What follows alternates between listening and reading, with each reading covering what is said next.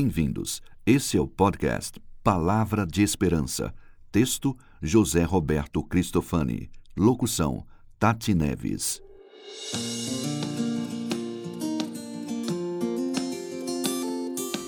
Há esperança para todos. Atos 27 e 20.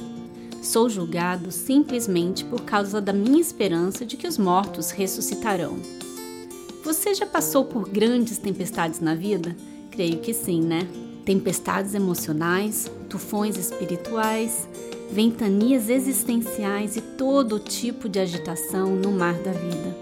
Parece que nosso frágil barco vai naufragar, não é mesmo? O pior de tudo é que muitas vezes, ao sermos assolados por essas calamidades, nossa esperança vai sendo gradativamente minada. Aos poucos, o que era certeza vira dúvida o que era certo se torna incerto e o que era claro se torna escuro. Situação semelhante e muito concreta passou o apóstolo Paulo. Em sua viagem para a Itália, a embarcação na qual estava sofreu vários reveses. Ouçamos seu testemunho.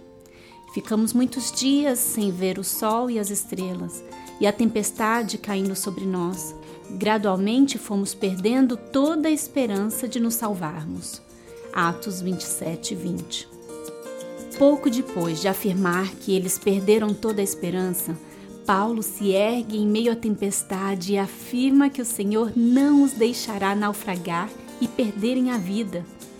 Ele diz para o pessoal ter bom ânimo, pois há esperança para todos e para você também. Creia nisso. Você ouviu Palavra de Esperança para ouvir outras meditações da série, acesse www.jrcristofani.com/podcast.